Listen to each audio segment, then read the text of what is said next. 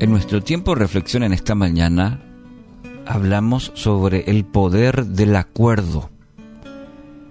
Quiero compartir contigo el pasaje de 1 Corintios capítulo 1 versículo 10, la segunda parte de este texto. Y dice, por el contrario, sean todos de un mismo parecer, unidos en pensamiento y propósito. Difícil es la vida cuando hay divisiones. Y cuando me refiero a divisiones, cuando no hay acuerdos. Por ejemplo, cuando no hay acuerdo en el matrimonio. Son dos personas, pero dos personas que no pueden ponerse de acuerdo generan muchos inconvenientes. Y a la larga, todo se derrumba cuando no hay acuerdo. Por ejemplo, otro es en la familia. Cuando una familia está fragmentada, cuando no hay acuerdos, difícilmente va, va a caminar, va a encontrar propósito. Otro ejemplo, si en la iglesia cada uno quiere prevalecer su punto sin considerar a los demás, es decir, hay división. No hay unidad en como dice el apóstol Pablo, en pensamiento y propósito. Entonces va, camino a, la división. Es lo que el apóstol Pablo quiere hacernos entender y nos exhorta en este capítulo.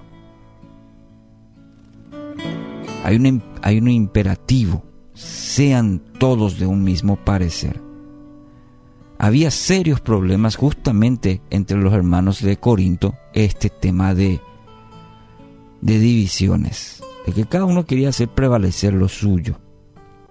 Y es interesante notar que la razón principal de la división cuál era?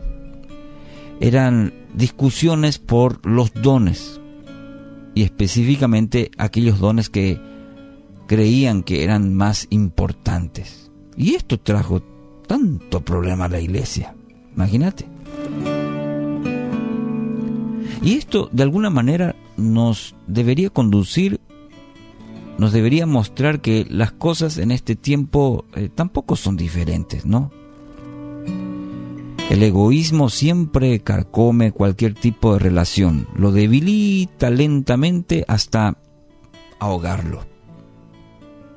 Lo que yo pienso, lo que yo digo, lo que yo hago es más importante.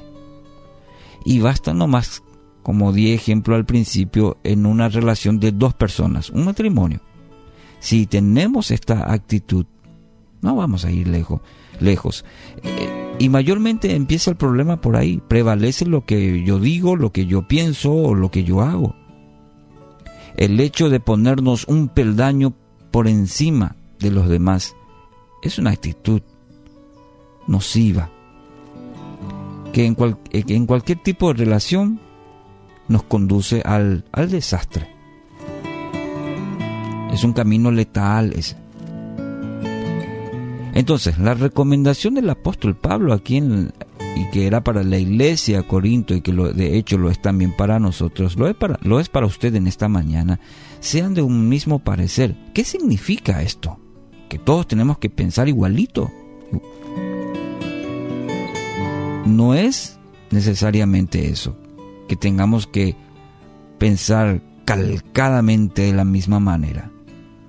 Dentro de nuestras diferentes maneras, porque de hecho, y vuelvo a mencionar el ejemplo, porque viene muy bien al caso el tema del matrimonio, son dos personas, pero dos personas que piensan de manera diferentes, de ver las cosas. Tenemos que tratar, tenemos que buscar maneras en buscar la unidad.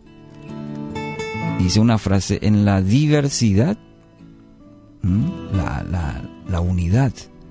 Eso es lo importante. Resaltar los puntos en que, eh, que tenemos en común y no las diferencias que nos separan. Difícilmente lleguemos a estar siempre de acuerdo en todo, pero debemos fortalecer lo que realmente importa. Y este es el punto trascendental en cualquier tipo de relación. ¿Qué es lo importante, por ejemplo, en su matrimonio? ¿Qué es lo verdaderamente significativo en su familia? Debería preguntarse, ¿cuál es el verdadero valor de la iglesia? Y cuando respondamos sinceramente a estas preguntas, nos daremos cuenta que hemos dejado lo fundamental, ya sea en el matrimonio, en la familia o en la iglesia. Eh, y sí, la frase este, está que dice, trabajemos la unidad en la diversidad. Hay una canción muy antigua que en Obedira también aquí se emitía esta canción. Keila Jiménez la canta. ¿Eres parte del problema o eres la solución? Usted decide. Nunca las diferencias insignificantes deben llevarnos a divisiones, a dividirnos. Primera Pedro capítulo 3 versículo 8 dice así, en fin, vivan en armonía los unos con los otros, compartan penas y alegrías, practiquen el amor fraternal, sean compasivos y humildes. Creo que resume muy bien la tarea que tenemos que hacer. Pero sean en el ámbito en el la que hoy de repente está teniendo esta situación, quiero animarle. Hoy pida a Dios que le conceda sabiduría, que le conceda discernimiento para ser una persona que trabaja por la unidad y no lo contrario. Una persona que une y no que descompone o desune. Quiero dejarle una vez más el texto para que medite para que reflexione y Dios haga la obra en su corazón. Sean de un mismo parecer, unidos en pensamiento y propósito.